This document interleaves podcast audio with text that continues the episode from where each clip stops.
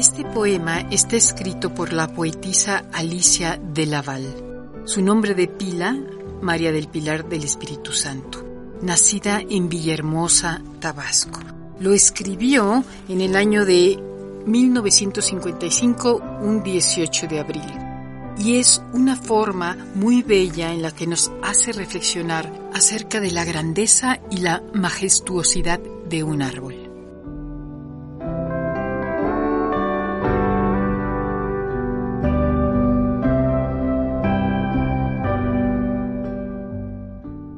La palabra árbol. La palabra árbol es redonda. Cómo me duele su inmovilidad antigua aferrada al planeta. Toda una humanidad intocable de rumores, castigada a unos cuantos centímetros de tierra. La palabra árbol es redonda.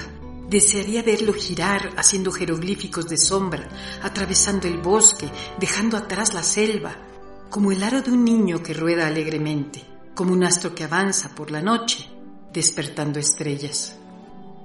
¿Cómo quisiera verlo trasladarse por el viaje victorioso del camino, la humilde trayectoria de la senda, como un viejo, con su carga de canciones de tiempo, baja y sube, sube y baja por las cuestas.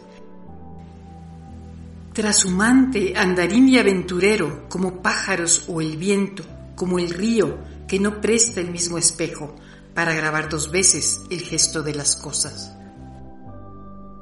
¿Cómo me duele el árbol? Porque tal vez nos parecemos. La savia inquieta, el corazón viajero y los brazos abiertos a todo el horizonte, hechos para rodar los sueños. Inmóvil, sin embargo, comprometido al surco y a la espera, con las raíces firmes, tercamente destinadas a la tierra.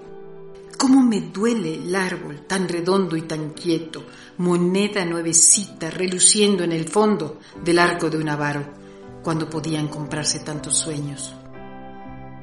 Oh, si el árbol se arrancara y caminara, y redondo como un aro y rodando como un astro por el bosque de la vida, se perdiera.